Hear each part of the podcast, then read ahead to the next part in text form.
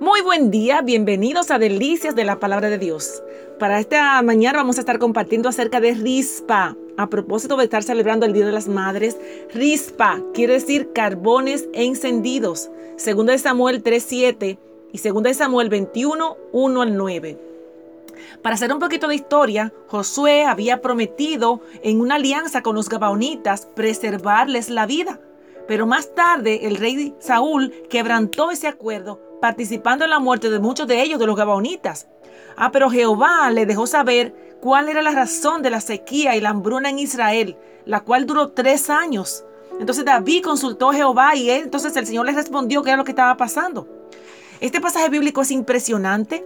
Eh, trata de incumplimiento de promesas y consecuencias y la falta de perdón y pecados ocultos. Y ahí precisamente donde entra en escena nuestro personaje de hoy. Rispa es una concubina de Saúl y, cuyo, y que representa básicamente amor de madre. Saúl no cumplió y el rey David entregó a esos siete hombres, dos hijos de Rispa y el rey Saúl y cinco nietos de Saúl, en total siete varones ahorcados en, un, en el monte.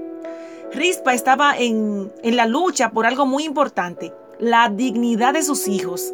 ¿Cómo es posible que se quedaran esos cuerpos ahí tirados cuando son hijos del rey Saúl? ¿Y que se, se la coman las fieras del campo? Sin, algún, sin un entierro digno porque son miembros de la realeza. Rispa, una mujer aguerrida y valiente. En el verso 10 de 2 de Samuel 21, acompáñeme. Rispa tomó un lienzo negro y lo puso sobre una roca y permaneció allí toda la temporada de la cosecha eh, de la siega de cebada. Algunos teólogos dicen que eran unos seis meses. Ella evitó que las aves carroñeras despedazaran los cuerpos durante el día e impidió que los animales salvajes se lo comieran durante la noche, hasta que llovió sobre, sobre ellos agua del cielo. Rispa pedía una sepultura digna para sus hijos. Y al mundo de hoy, tu hijo es un delincuente, es lo que muchos nos dicen. Tu hijo anda en pandillas, sus apariencias es, mm, es un poco sospechosa. Tu hija es una promiscua. Le está sirviendo el mundo y sus placeres. Mis amados, no importa lo que digan de ti, de tu familia, tú pelea por tus hijos. Ellos son tus hijos de la promesa. Al venir al Señor seremos salvos nosotros y nuestra casa también. Imaginemos la escena. Mis hijos nadie los toca.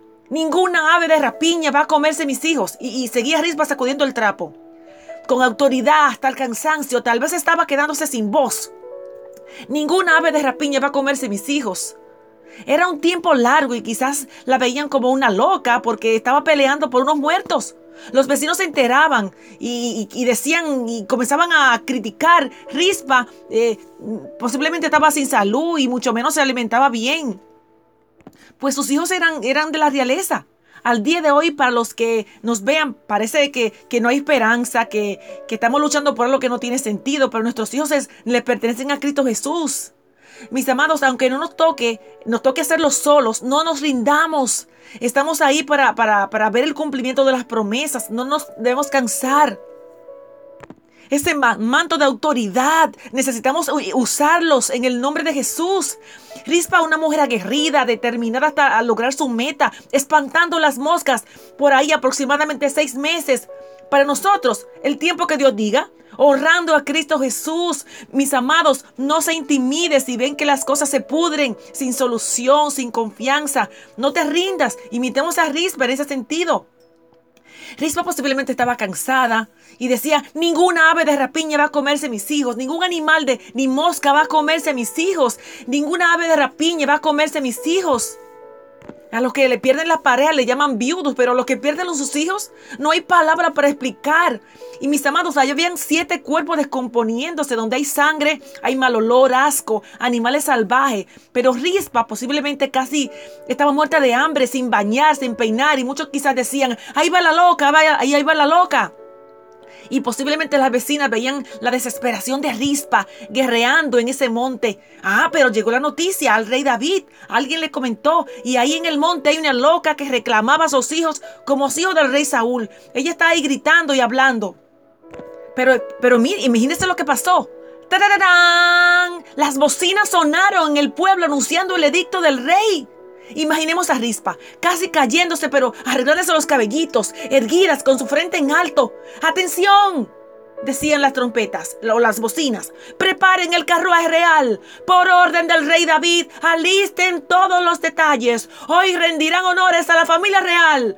Traigan las ropas, carruaje real. Los hijos del rey serán sepultados dignamente. ¡Aleluya!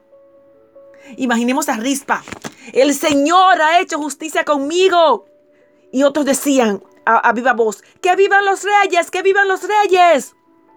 El reinado más corto pero efectivo. Aunque todo parecía inútil, continuó peleando. Ninguna ave de rapiña va a comerse a nuestros hijos. Ningún demonio, ningún principado va a comerse a nuestros hijos. Lo que Dios dijo se cumplirá. Mis amados, si Dios te prometió algo y aún no lo ves, guerrea. Pelea hasta ver el cumplimiento de nuestros hijos sirviendo a Cristo Jesús, nuestras familias, nuestros ministerios. Aleluya. Rispa tenía un simple lienzo. Nosotros tenemos la palabra de Dios. Pelea por tu familia. Lucha sin descanso para ver tus hijos sirviendo a Jesús. Sirvamos como Rispa aunque nos quedemos sin voz, apasionados por ver la justicia de Dios. Aleluya. Te bendigo en el nombre de Jesús.